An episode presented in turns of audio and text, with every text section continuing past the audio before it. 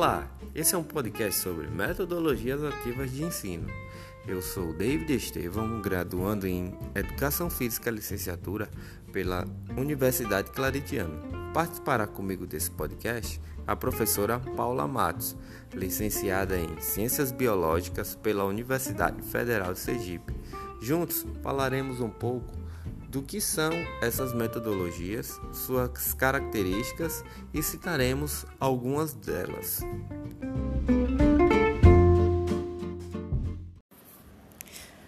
Uh, diferente do ensino tradicional, o método ativo é um processo que visa estimular a autoaprendizagem e a curiosidade do estudante para a pesquisa, para refletir e analisar possíveis situações para tomada de decisão. Nesse processo, o professor ele é apenas um agente facilitador desse processo de aprendizagem. O aluno ele deixa de ser um ser passivo e passa a ser um agente ativo, onde ele é protagonista dessa aprendizagem. Ele apenas não está mais como um ouvinte recebendo informações, mas ele passa a, a participar ativamente desse processo de aprendizagem. Nesse modelo de ensino, o estudante é corresponsável por seu próprio processo de formação, é o autor da sua própria aprendizagem. Participa de atividades como leitura, escrita, discussão ou resolução de problemas, promovendo síntese, análise e avaliação do conteúdo. Agora vamos falar um pouco sobre as características das aprendizagens ativas, como uma forma de to tornar o aluno um participante da sua aprendizagem. A aprendizagem ativa apresenta características importantes que merecem ser destacadas. Elas motivam os estudantes por serem significativas para eles, fazem com que os mesmos estejam ativos e reflexivos. Permitem a colaboração, facilitam o desenvolvimento de competências e habilidades cognitivas superiores. Estão ligadas ao conhecimento do mundo real, fazem os estudantes tomarem para si a responsabilidade de aprender e buscam aproximar as discussões da escola com o mundo real. Dando continuidade, agora falaremos sobre as principais metodologias ativas. É, há diversas estratégias que podem ser utilizadas para promover a metodologia ativa ou aprendizagem ativa. Dentre elas, citaremos as principais, é, a primeira delas vem a aprendizagem baseada em problemas, ou conhecida pela sigla APB. Nessa abordagem, é, o aluno, o professor, ele será o orientador e os alunos são os investigadores. Então, o papel do professor nesse processo é apenas orientar os alunos que vão investigar determinado problema.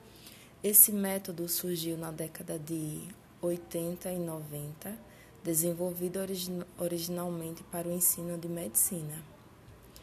O eixo principal do aprendizado teórico do currículo de algumas escolas de medicina, em que o problema guia a aprendizagem. O método funciona da seguinte forma: a APB é centrada no estudante e o capacita para a realização de pesquisas.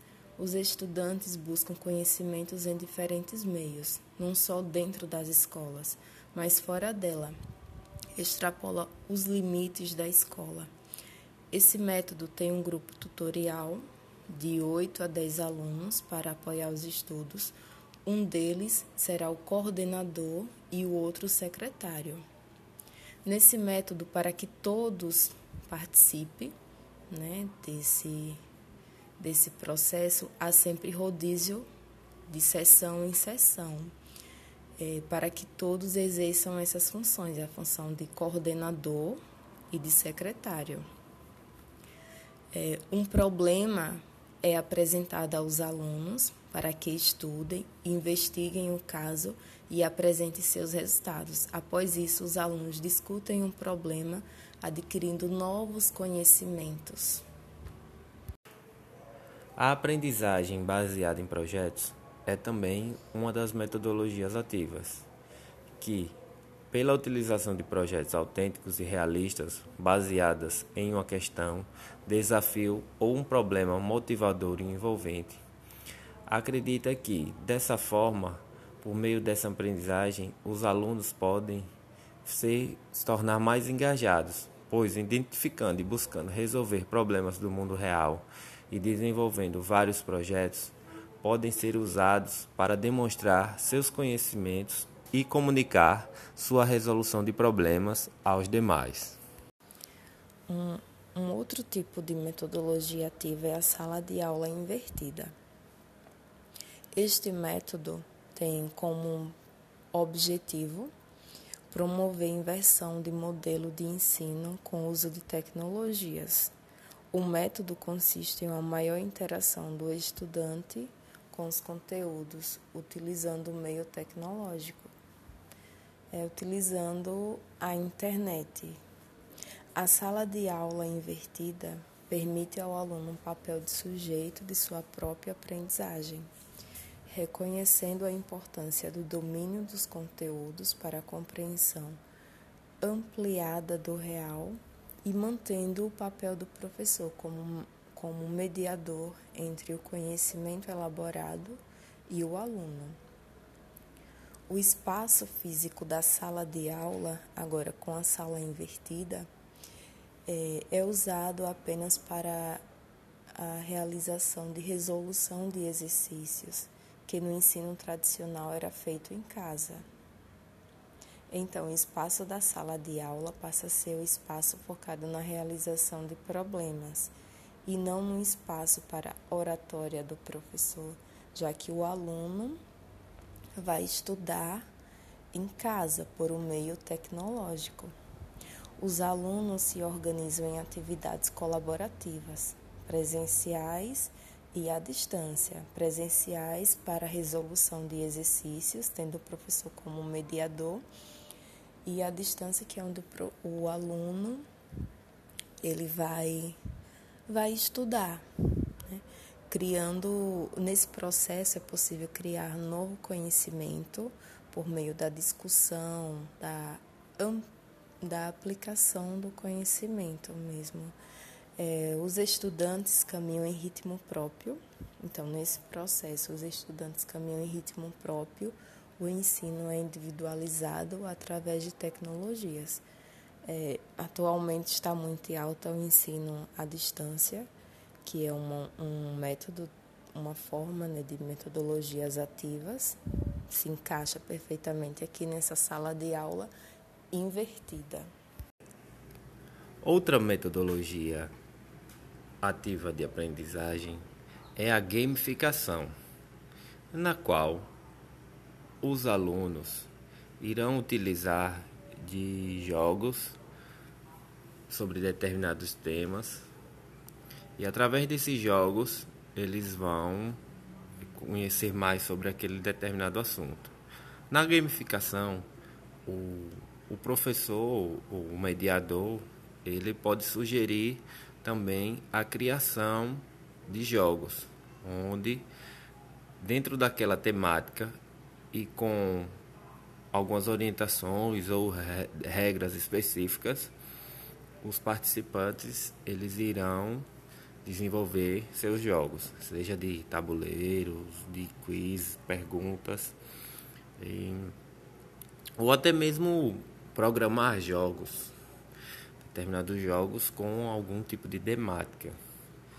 Dentro dessa gamificação, eu poderia até sugerir a criação de, por exemplo, RPGs, que são os roleplay games, onde os alunos podem desenvolver campanhas é, de forma imaginativa, é, onde cada um exerce um papel predeterminado e através de planilhas de pontos, é, rolagem de dados, eles podem executar determinadas funções, tendo êxito ou não.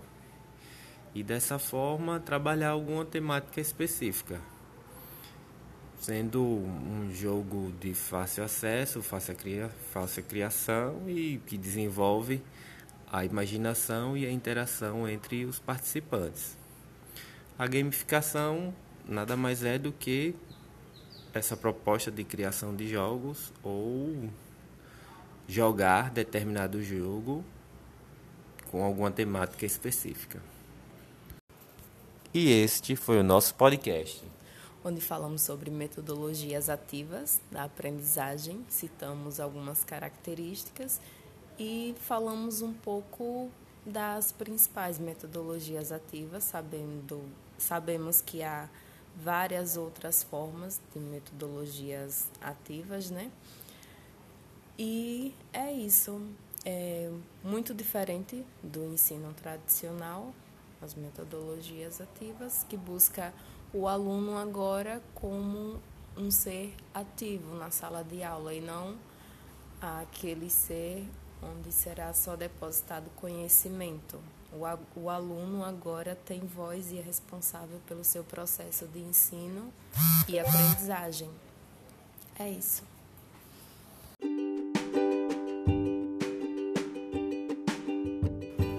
E este foi o nosso podcast.